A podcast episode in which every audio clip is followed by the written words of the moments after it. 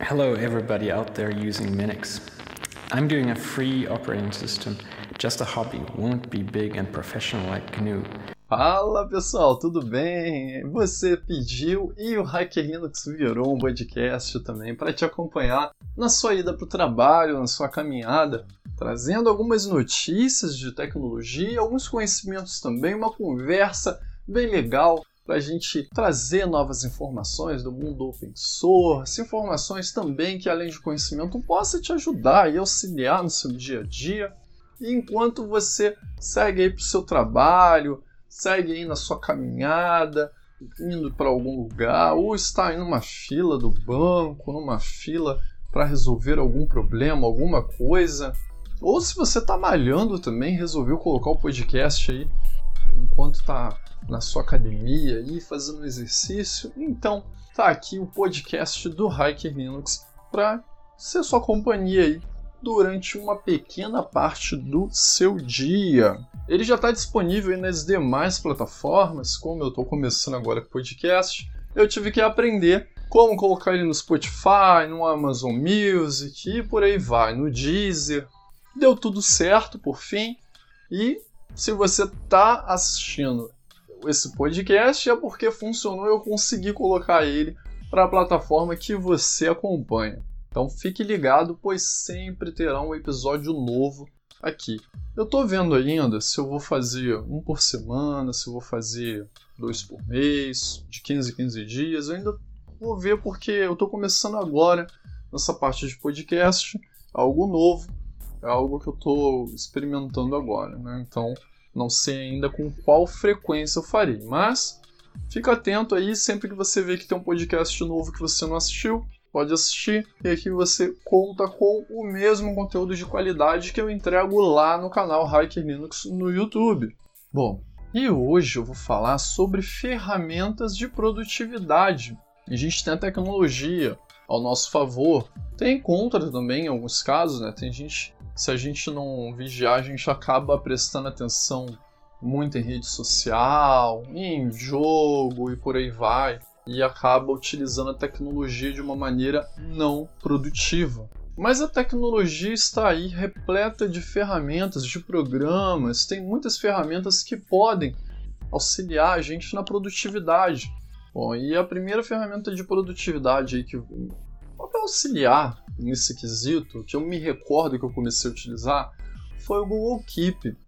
Eu comecei a utilizar ele no smartphone, depois sincronizando com o computador, e eu gostei muito das tiles, que ele tem diversas cores, dá para você colocar os lembretes ali em diversas cores. Você pode colocar lembretes também para te recordar em algum dia específico, algum horário. E o bom é que ele sincroniza com a nuvem através da sua conta do Google. Isso facilita muito para as anotações rápidas, né? Às vezes eu estava caminhando e ou no meio de um transporte, no trabalho, vindo do trabalho, me deslocando para algum lugar e vinha uma ideia e eu anotava no Google Keep para depois eu colocar em prática essa ideia. Bom, pois acredite, tem ideia que se surgiu naquele, naquele momento e você não anotar, já era, você perde, perdeu. Então, você ter uma, uma forma de anotar, de guardar essa ideia, auxilia muito. E até para você anotar algum compromisso. Às vezes você lembrou que tem que fazer algo e não está com papel e caneta na mão. Hoje em dia, com o smartphone, a gente tem um grande facilitador aí próximo da gente. Você pode anotar ali. E quando você estiver no seu desktop no trabalho, ou seja, em casa, por estar sincronizado com a sua conta Google, isso vai chegar até você através do seu navegador. O Google Keep foi a minha ferramenta principal para anotações, lembretes e tudo mais durante muito tempo. Ele acabou sendo ali meu bloco de anotações, minha agenda de compromisso, rascunho de ideias e por aí vai. E eu mostrei ele aí no decorrer desse tempo, desses anos, para algumas pessoas. E essas pessoas começaram a utilizar, pessoas que anotavam tudo no papel. E eu mostrei o Google Keep em um momento que essas pessoas perderam uma anotação importante. Eu mostrei ele como uma opção e elas passaram a utilizar e se organizaram muito melhor com essa ferramenta. Aí você me pergunta: usar o Google Keep é seguro? Fazer minhas anotações lá esse app é muito seguro, é bastante seguro? Eu te respondo: olha, ele é tão seguro quanto o acesso da sua conta Google. Se você utiliza uma senha forte, uma autenticação por dois fatores, por exemplo, ela é totalmente segura. Agora, se você utiliza uma senha, sei lá, 123 Oliveira 4, por exemplo, aí não é segura, né? É, esse é um nome aí, esse exemplo que eu dei é, é um nome. Batizaram aí um filho de alguém com esse nome, acredite se quiser. Voltando ao assunto, Google Keep ele foi meu app principal de anotações até que ele começou a dividir espaço com essa função no ano passado com o Simple Note. O Simple Note é uma aplicação de anotações, é um bloco de notas muito legal. E ele permite que você crie o login utilizando outro e-mail, seja o seu Hotmail, Yahoo, você pode criar o seu login utilizando o Facebook ou conta do Google ou até mesmo do WordPress e por aí vai. E ele permite a sincronização das notas com seus diversos dispositivos. Se você não gostou do colorido do Google Keep, o Simple Note é mais preto no branco, na verdade é um azul, assim, com branco, possuindo também a sua cor branca, que é o light, ou dark, que é o azul ali, um azul bem marinho, bem escuro, fica aí a sua escolha. Bom, atualmente eu tenho feito bastantes anotações no Simple Note, o que é de bloco de notas. Agora, lembretes eu estou acostumado com o Google Keep já há muito tempo, Inclusive, quando eu precisava fazer homologação de funcionários, eu, precisava não perder o prazo da renovação de um contrato de 90 dias ou 45 dias e por aí vai. Então, o Google Keep me auxiliava muito colocando lembretes e ele sincroniza com a conta Google. Agora, se for para um bloco de notas, o Simple Note é uma excelente opção. O que você pode fazer com o Simple Note para dar uma incrementada é colocar uns emojis no título das anotações, dando uma ênfase do que você está anotando. Se eu colocar esse podcast no YouTube, aí eu coloco umas imagens aí para ilustrar o que eu estou falando, mas você pode baixar o Simple Note aí no seu computador, no seu smartphone e testar para ver se você gosta dessa aplicação ou não.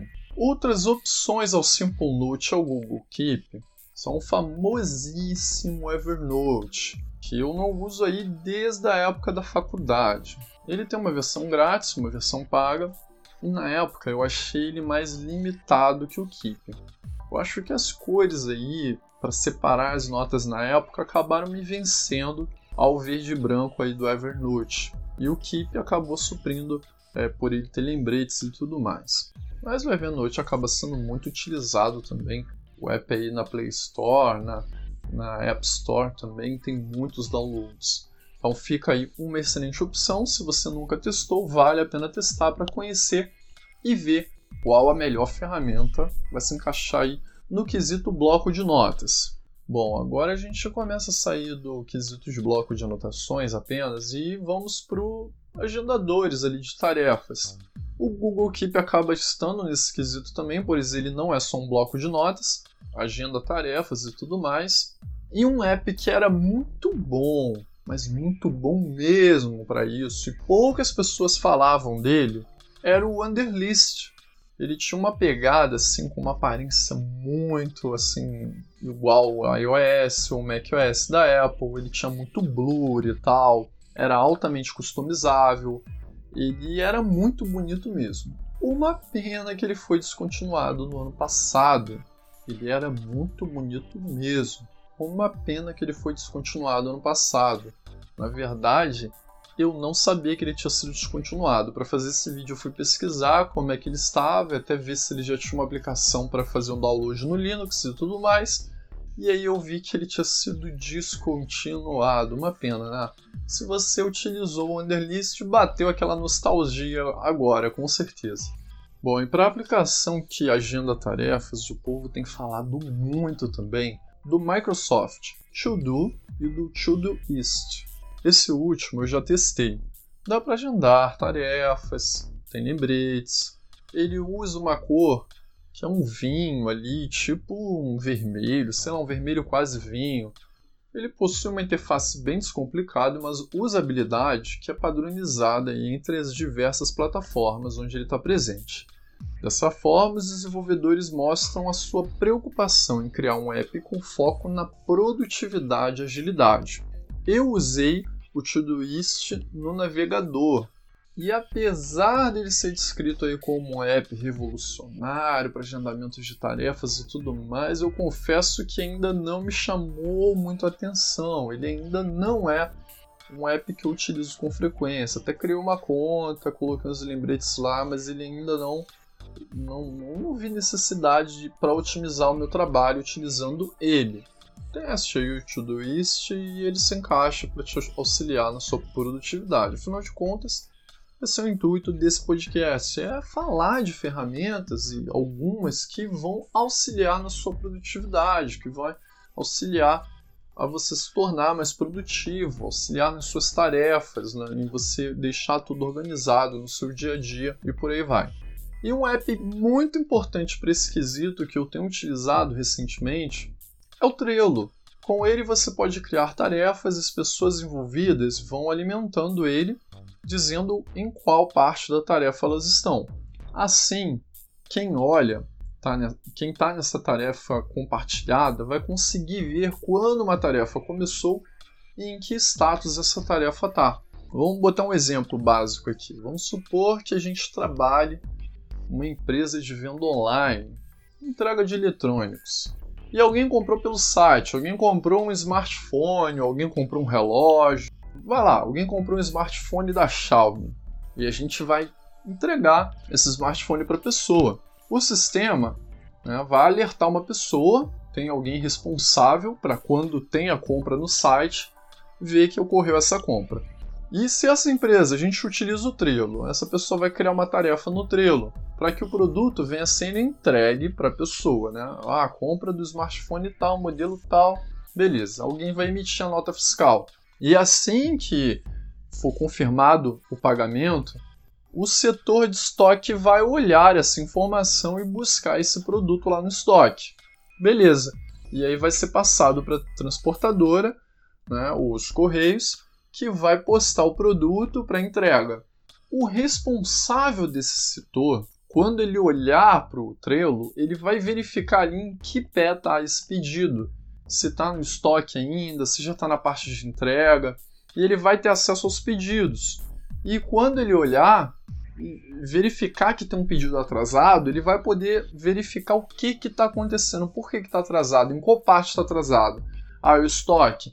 Ah, porque o produto acabou, não foi reposto ainda, está chegando. Ah, não, já foi para essa parte, um funcionário tal. Ah, porque aí vai verificar, é porque um funcionário faltou que deveria fazer essa função, ou seja o que for. Então, o Trello ajuda muito, pois você consegue ver em que pé está cada situação. É lógico que existem sistemas hoje em dia que facilitam isso. Mas no meu caso, por exemplo, iria me ajudar muito, pois no passado eu precisava de uma resposta de um responsável de setor se um funcionário ia ser renovado, por exemplo, num prazo de 45 dias para mais 45, ou se ele seria aprovado na experiência dos 90 dias, para que eu pudesse agir no desligamento do mesmo, ou fazer o planejamento dos processos seletivos para repor essa vaga. Na verdade, eu estou falando singular, mas eu estou falando de vagas, eu estou falando de equipes, eu estou falando de setores, de equipes e tudo mais. Tinham setores que tinham um responsável e tinha setores que tinham três responsáveis. Precisava do aval, da resposta dos três ali. Então, isso iria me ajudar muito. E às vezes eles ficavam no joguinho para dar resposta. Né? Tinha um papel lá que eles tinham que preencher, ficava naquele joguinho. Se tivesse o Trello, eu teria já, ah, o, o gestor A já deu a resposta, o gestor B deu a resposta, tá faltando a do C. Eu sei que o problema está no gestor C, é ele que está faltando da resposta. Ficaria mais fácil de ir em cima de um.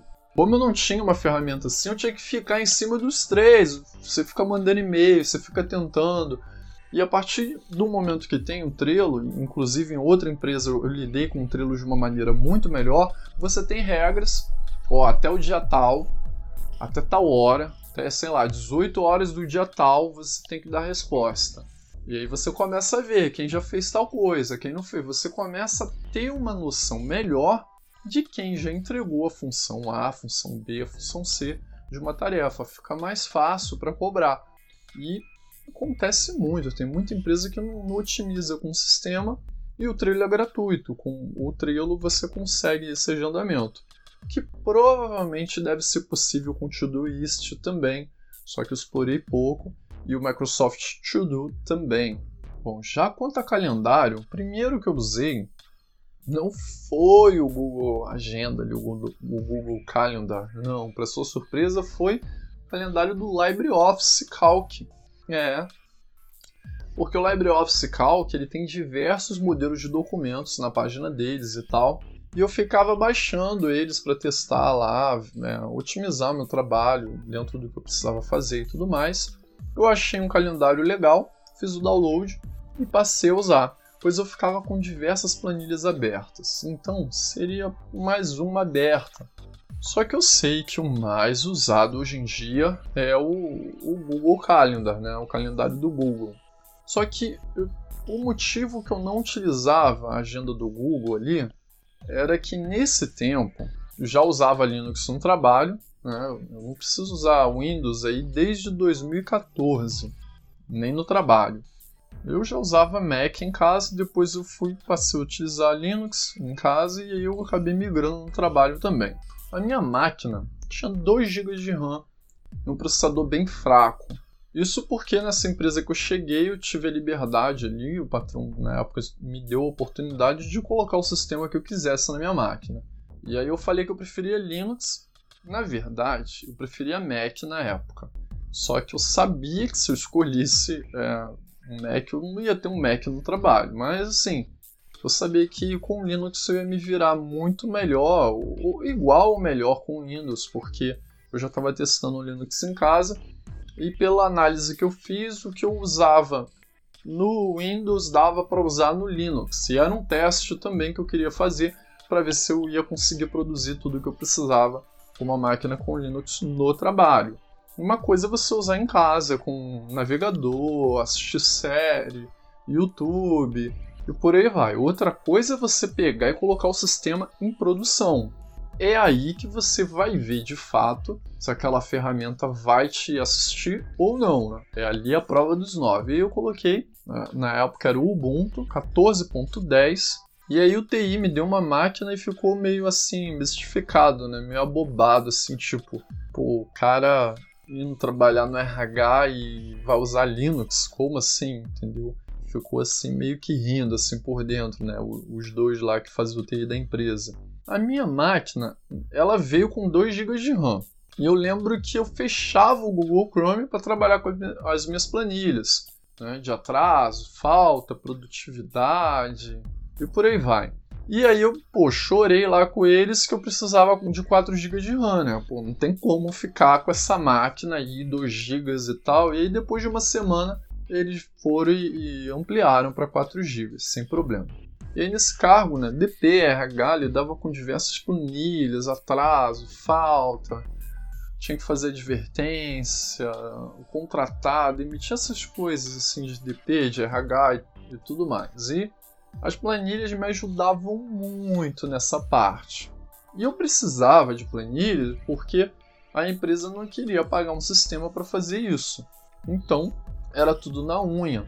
E eu já me deparei com outras empresas por aí que também são assim. Existe muita empresa por aí que os funcionários têm zilhões de planilhas que um sistema daria conta de tudo. Mas como a empresa não paga um sistema, os funcionários têm que desenvolver diversas planilhas para suprir a necessidade deles de informações e tudo mais para eles trabalharem. Isso de diversas áreas. Se bobear você que está me ouvindo, está rindo agora e falando é assim mesmo. Eu tenho várias planilhas lá na empresa e um sistema ia, ia me suprir, ia dar conta de tudo isso, mas o patrão não coloca. Eu tenho que criar planilha X, Y, Z e por aí vai. Não é? Sei como é que é essa luta. Bom, e para as minhas planilhas na empresa, e como eu adotei Linux, eu adotei ali o LibreOffice, né? E o LibreOffice Calc, é que eu precisava para alimentar as minhas planilhas e tudo mais. Só que as planilhas que eu precisava alimentar em rede para alguém que utilizava o Windows, eu usava o WPS Office. Por quê? Quando eu usei o, LibreOffice Calc uma vez, é, a planilha voltou zoada. pro pessoal do Windows. Isso deu uma dor de cabeça do cacete, entendeu? Vocês nem imaginam, a pessoa ficou putaça comigo na época. Queria até botar um Windows na minha máquina, arrancar o Linux e tudo mais, né? Ela tinha um cargo de confiança na empresa, mas por sorte, ela não tinha poder sobre mim. Aí eu passei a usar o WPS Office para essas planilhas e eu não tive mais problema quanto a isso. Então, assim, eu posso dizer que com o library WPS Office eu conseguia fazer tudo o que eu fazia com o Excel. E eles são multiplataformas, né? Eles são disponíveis aí para o macOS, para o Linux e para o Windows. Então, até para o BSD, né? Caso alguém utilize BSD. Então, ele está disponível e eu conseguia fazer tudo que eu fazia com o Excel né? nas outras empresas. Eu fazia, eu me adaptei, eu tive que pesquisar mas assim, com os menus em português, tudo fácil de ler, tudo fácil de se orientar, não é difícil aprender. Você pesquisa no YouTube, ah, como fazer isso no Calc, como fazer isso no Write. Você aprende de maneira rápida, não tem mistério mexer com o LibreOffice. É lógico, eu não estou falando o LibreOffice Calc é melhor que o Excel e nem que o Numbers da Apple mas eu estou falando que dá para trabalhar, dá para ser muito produtivo com eles, tanto quanto com as outras ferramentas. Aí não é uma questão de ser melhor ou pior, a questão é que você consegue fazer um bom trabalho. A única ressalva que eu faço hoje em dia é que hoje eu usaria o Google Calendar. Por quê? No final da minha passagem naquela empresa, eu já estava com 6 GB de RAM e eu já poderia utilizar é, ali pelo navegador sem problemas, né? Sem essa escassez aí de memória RAM. E o Google Chrome, como ele, ele bebe muita RAM, isso fez com que eu buscasse uma alternativa, um navegador que não ficasse travando com sete abas abertas. Na época eu lembro que o Google Chrome travava mesmo, minha máquina congelava se eu tinha acho que 6, 7 abas abertas e coisas que eu precisava. Eu não podia ficar fechando aquelas abas que eram coisas que eu precisava para o meu trabalho. Tudo bem, eu, eu colocava um favoritos e tudo mais, mas eu precisava ter um navegador. Pô, como é que eu não posso ter uma máquina que tenha pelo menos 7 abas abertas? Se eu não conseguia manter 7 abas abertas com o Google Chrome, com o Vivaldi eu conseguia ter 12. Isso fez eu migrar para o navegador Vivaldi. Inclusive, eu fiz um vídeo recentemente lá no canal Hike Linux falando sobre o navegador Vivaldi. E ele é baseado no Chrome, ele, ele tem acesso às extensões do Chrome, por aí vai. Né? Então, ele se tornou a minha ferramenta padrão. O Google, hoje em dia, é um grande adianto, o Google Calendar. Só que é lógico, voltando, o Google Calendário hoje, calendário, o Google Agenda é um excelente adianto, um grande adianto. Você preenche ali seus horários. E se for um calendário compartilhado, as pessoas vão ver que você não está disponível em tal horário para marcar uma reunião e tudo mais. E você vai ver também quando alguém quer marcar algo com você. Ah, esse horário aqui eu não vou marcar nada, porque eu já tenho coisa é, marcada, importante, por aí vai. Bom, Programas de mapas mentais o pessoal gosta de utilizar muito aí para organizar as ideias, otimizar e por aí vai. Olha, um que eu gostava muito, que eu gosto muito na verdade, é o Simple Mint. Ele tem disponível para Windows, macOS e pelo Linux você pode utilizar através do navegador. Ele é excelente para organizar suas ideias, mapas mentais, um brainstorm que você tenha que organizar, pode utilizar para usar de maneira online. Tem o Gitmind, o Mindomo, o Kugli e o MindMeister. Né? São aí os mais famosos. E para usar no seu PC, além do SimpleMind, se você utiliza o Windows ou macOS, tem o Xmind, o Xmind, que o pessoal fala muito bem. Eu baixei ele, eu estou testando, pois ele tem uma versão para Linux também. E eu preferi ele ao Hamler. O pessoal fala muito no Linux do Hamler. Eu não gostei muito do Hamlet porque parece assim desenho de criança, sabe?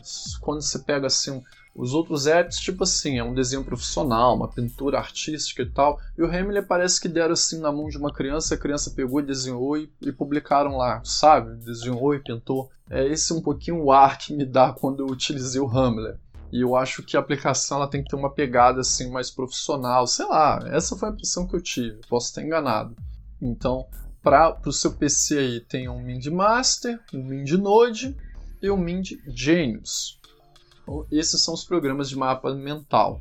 E outra ferramenta de produtividade, mas que vai ganhar um podcast só para ela, já está pronto até o roteiro. Depois eu vou trazer aqui para você é sobre o Telegram. O Telegram é uma importante ferramenta de produtividade, isso mesmo, ou pode ser, depende de você.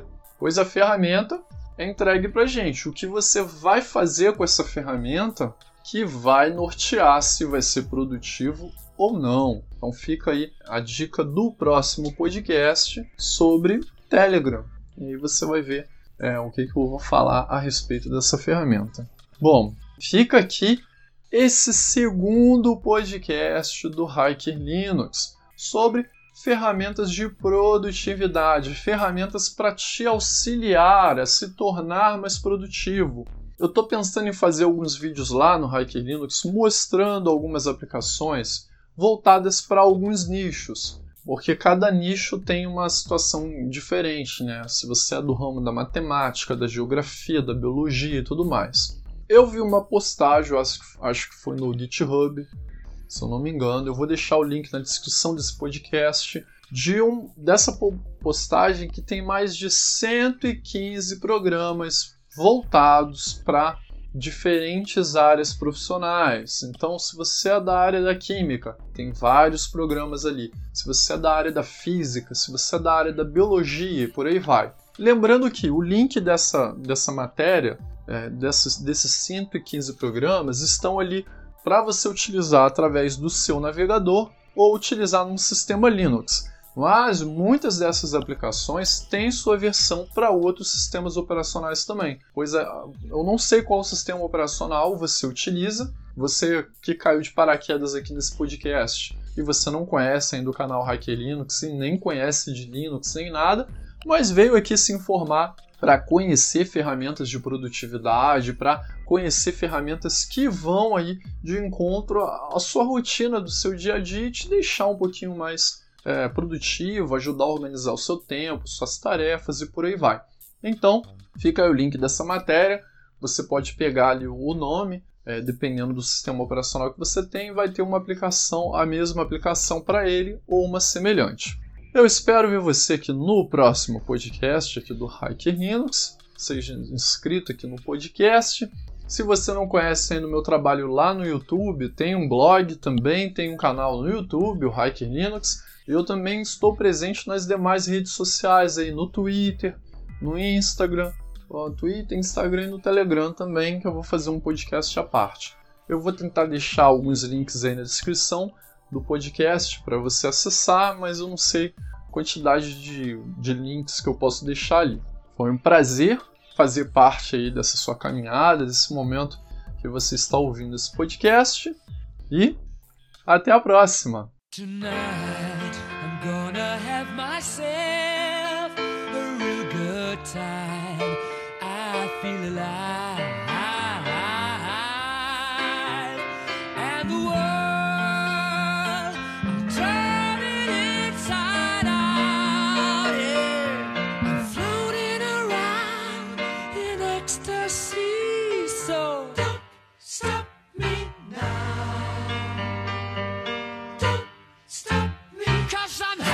Good time.